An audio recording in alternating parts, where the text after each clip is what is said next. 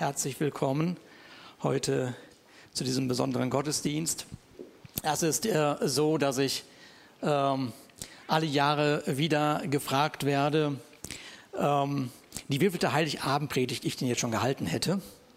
Und dann äh, wird mir gesagt, ach, Mensch, Ruben, nimm doch die vor, vor zehn Jahren die Predigt, kriegt doch keiner mit. Das klappt doch bestimmt irgendwie. Genau, es fällt doch keinem auf. Und hinter all diesen Fragen, hinter all diesen Fragen da, und den Ratschlägen, die man mir so gibt für heilig, für die heilige Abendpredigt, da steckt doch die große Frage, ähm, was kann man denn sonst noch aus dieser ganzen Geschichte rausholen? Irgendwann muss doch alles gesagt worden sein. Ähm, aber was passiert eigentlich, wenn alles gesagt ist?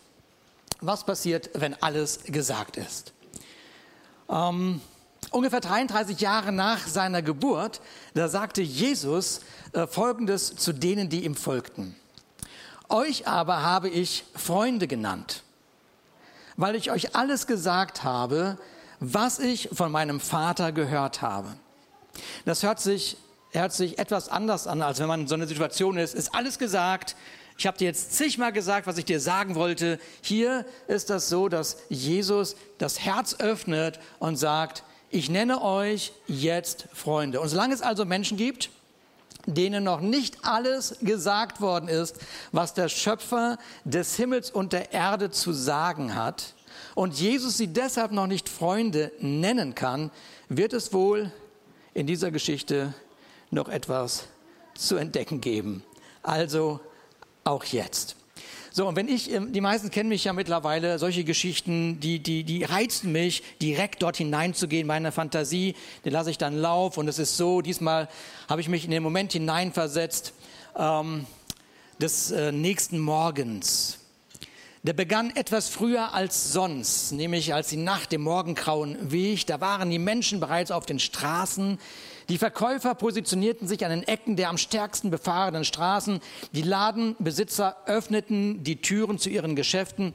Kinder wurden geweckt durch das Bellen der Straßenhunde und den Ruf ihrer Mütter. Der Besitzer des Gasthauses war früher aufgewacht als die meisten anderen in der Stadt. Sein Haus war ja voll, voll. Alle Betten waren belegt, jede verfügbare Matte oder Decke war benutzt worden und bald würden sich die ersten Gäste rühren und es gäbe viel zu tun. Und meine Fantasie geht dahingehend, dass ich mir überlege, hat er wohl ein Frühstück gehabt mit seiner Familie und erwähnte beim Frühstück irgendjemand dieses junge Paar in der Nacht, das zuvor an der Tür geklopft hatte? Hat jemand überhaupt die Schwangerschaft des Mädchens auf dem Esel erwähnt? Vielleicht, vielleicht, vielleicht. Vielleicht, aber bestenfalls wurde es nur angesprochen, nicht diskutiert. Wahrscheinlich waren sie nämlich nicht die Einzigen, die in dieser Nacht an die Tür vergeblich geklopft hatten. Außerdem, wer hat schon Zeit, über sie zu reden, wenn so viel Aufregendes in der Luft lag? Für den einen war die Volkszählung ein Fluch und für den anderen das beste Geschäft ever. Nein, es ist zweifelhaft, dass irgendjemand die Ankunft des Paares erwähnte oder sich über den Zustand des Mädchens wunderte. Sie waren, und das ist unsere Geschichte, die mit der wir auch im nächsten Jahr starten, sie waren zu beschäftigt. Sie waren einfach zu beschäftigt. Der Tag lag vor ihnen, das Brot musste gebacken werden. Ja, Morgen, die morgendliche Arbeit musste erledigt werden. Es gab so viel zu tun, um sich vorzustellen, dass das Unmögliche geschehen war. Mit stell dir mal vor, was wäre, wenn fangen doch die Geschichten an, die die einen zum Träumen bringen und die anderen, die damit, hör auf damit, hör auf damit, das ist doch Blödsinn. Für den einen öffnet sich in der Lebenshorizont mit Hoffnung und für den anderen kann nicht sein, was nicht sein kann. Und hier die Botschaft, die muss man sich mal richtig, die muss man sich mal richtig anhören. Nein, die Botschaft heißt ja, Gott ist im Nachbarstall als Baby zur Welt gekommen. Natürlich. Ja, wenn du das glauben möchtest, ist kein Problem. Aber tatsächlich, am Rande des Dorfes ist Gott mitten im Alltäglichen. Heiligkeit im Dreck von Schafsmist. Göttlichkeit, die auf dem Boden eines Stalles durch den Schoß eines Teenagers in der Gegenwart eines Zimmermanns in die Welt gekommen ist. Aber wie gesagt, wie gesagt, währenddessen brummt die Stadt. Die Kaufleute wissen nichts von der Nähe Gottes und der Gastwirt würde ja niemals, niemals, niemals, niemals glauben, dass er gerade Gott in die Kälte geschickt hat. Auf gar keinen Fall. Und die Menschen würden sich über jeden lustig machen, der ihnen erzählt, dass der Messias in den Armen eines Teenagers am Rande des Dorfes liegt. Das kann ja nicht sein. Die waren alle zu beschäftigt, um diese Möglichkeit überhaupt in Betracht zu ziehen, und diejenigen, die die Ankunft seiner Majestät in jener Nacht verpasst hatten, sie waren, hatten sie ja nicht verpasst wegen ihrer bösen Taten oder Bosheit.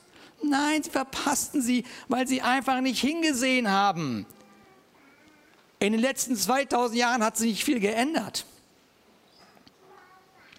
Nur ein Augenblick, ein kleiner Augenblick. Es geschah alles in einem Augenblick, einem höchst bemerkenswerten Augenblick. Für einen Moment schien dieser nicht anders zu sein als jeder andere auch. Wenn man ihn irgendwie aus dieser Zeitlinie mal rausnehmen und untersuchen könnte, würde er genauso aussehen wie der Moment davor und der Moment danach. Er kam und ging, wie viele Momente in diesem Jahr. Er war einer der unzähligen Momente, die diese Zeit oder unsere Zeit geprägt haben. Aber in Wirklichkeit, in Wirklichkeit war es ein besonderer Moment. Denn in diesem Abschnitt der Zeit geschah etwas Spektakuläres. Gott wurde, Gott wurde Mensch. Während die Geschöpfe der Erde ahnungslos umhergingen, kam die Gottheit in ihre Nähe, gerade jetzt wieder, in diesem Moment. Für ein paar kostbare Stunden äh, wird dieser Jesus erblickt, gehört, wahrgenommen. Und diejenigen, die ihn das ganze Jahr nicht gesehen haben, sehen ihn plötzlich. Menschen halten inne, um am heiligen Abend in den Kirchen, die voll besetzt sind, ihn zu preisen. Wahrscheinlich wird gesungen, O lasset uns anbeten.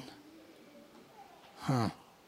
Plötzlich ist er überall, wie mir ja gerade schon gesagt hatte, Emanuel, er ist mit uns, Gott ist nahegekommen. Es ist die Weihnachtsnacht. In ein paar Stunden werden die Aufräumarbeiten wieder beginnen.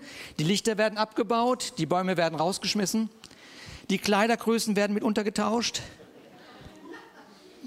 Bis auf, ich wollte noch sagen, bis auf, bis auf den Eierlikör aus dem Thermomix, der bleibt auch. Der ist, der ist gut, der bleibt. Ja. Aber bald wird das Leben wieder normal sein. Erst hat mal jemand gesagt, dass die Großzügigkeit des Dezembers zu den Zahlungen des Januars wird. Aber im Moment, jetzt, jetzt in diesem Moment ist es noch anders. Dieser Moment ist kostbar. Und deshalb muss noch mal gesagt werden, was der Vater sagt. Was sagt der Vater? Guck mal, jetzt habe ich das gar nicht weitergemacht. Denn durch ihn wurde alles erschaffen was im Himmel und auf der Erde ist, das Sichtbare und das Unsichtbare, Könige und Herrscher, Mächte und Gewalten, das ganze Universum wurde durch ihn geschaffen und hat in ihm sein Ziel. Er war vor allem anderen da und alles besteht durch ihn. Was steht da? Jesus hält alles für dich zusammen, wenn alles auseinanderzubrechen droht. Und hier sagt der Vater, mach dir keine Sorgen, nenn mir deine Bedürfnisse, damit ich mich kümmern kann. Du kannst mir jetzt schon danken, denn ich werde eine Antwort geben. Und wenn du das tust, wirst du meinen Frieden erfahren, der viel wunderbarer ist, als der menschliche Verstand es begreifen kann. Mein Friede wird deine Gedanken und dein Herz ruhig und in Frieden halten. Vertraue nur auf meinen Sohn Jesus Christus.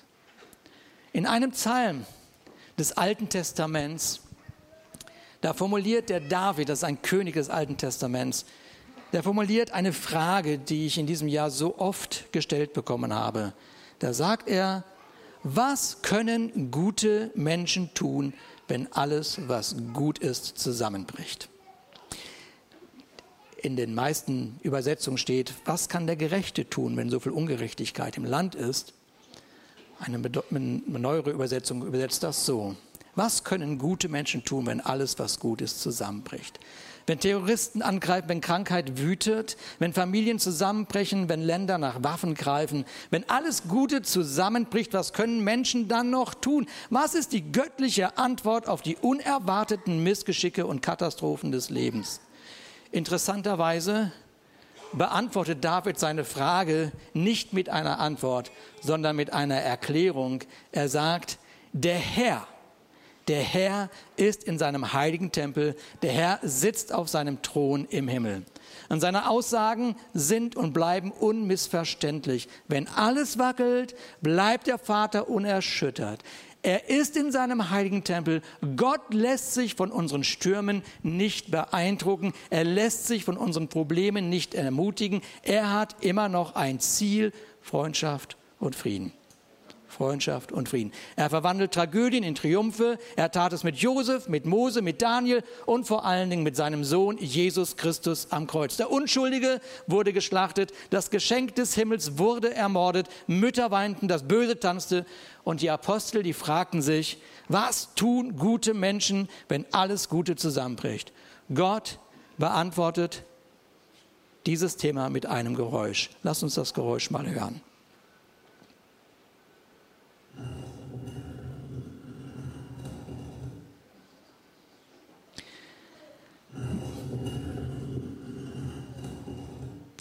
Mit dem zur Seite rollen des Feldsteins, den man vor seinem Grab gerollt hatte, erinnert damit, der Herr ist in seinem heiligen Tempel, der Herr sitzt auf seinem Thron im Himmel.